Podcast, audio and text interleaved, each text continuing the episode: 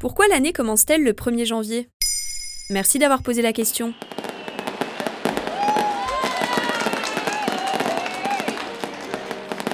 Place au début des résolutions et au feu d'artifice, on fête le nouvel an.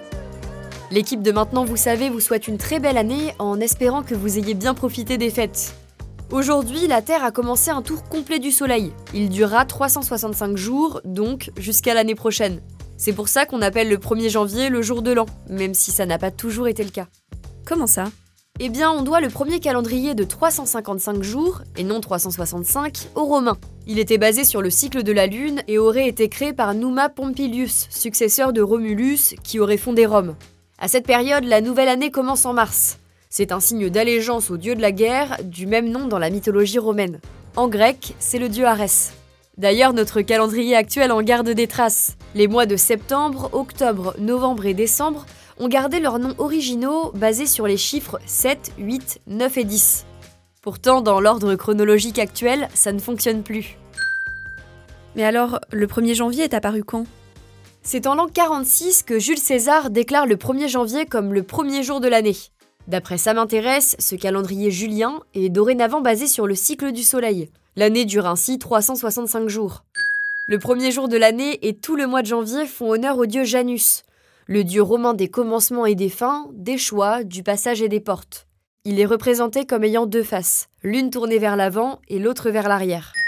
Mais malgré la décision de César, à cette époque le Nouvel An continue d'avoir une date variable, tantôt fêté le 25 décembre, parfois le 1er janvier ou encore le 1er mars.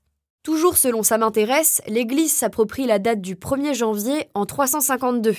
Celle-ci correspondrait à la circoncision de Jésus, huit jours après sa naissance. Pour le média Géo, c'est en 582 que la date du 1er janvier va se généraliser dans l'Europe catholique, avec le calendrier grégorien. Ce nouveau calendrier permet de corriger le retard que prenait le calendrier julien sur le cycle du Soleil.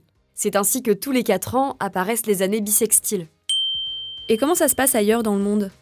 Sur le globe, on fête différemment la nouvelle année. Cela varie en fonction des cultures, des religions et des régions. Le plus connu est le Nouvel An chinois. La date n'est jamais la même d'une année à l'autre en fonction du cycle de la Lune, mais il a toujours lieu entre le 21 janvier et le 19 février. Et surtout, cela dure 15 jours. Sinon, le Nouvel An hébreu, le Rosh Hashanah, correspond à ce qu'on appelle le jour de sonnerie dans la Bible. Sa date varie également, mais se situe entre septembre et octobre.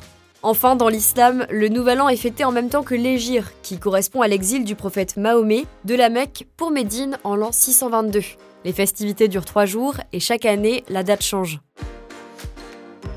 Voilà pourquoi l'année commence le 1er janvier. Vous souhaitez réagir à cet épisode? C'est possible et ça se passe sur Spotify. Vous pouvez commenter l'épisode et répondre au sondage du jour directement sur l'appli. Maintenant vous savez, un podcast Bababam Originals, écrit et réalisé par Joanne Bourdin. Si cet épisode vous a plu, n'hésitez pas à laisser des commentaires ou des étoiles sur vos applis de podcast préférés.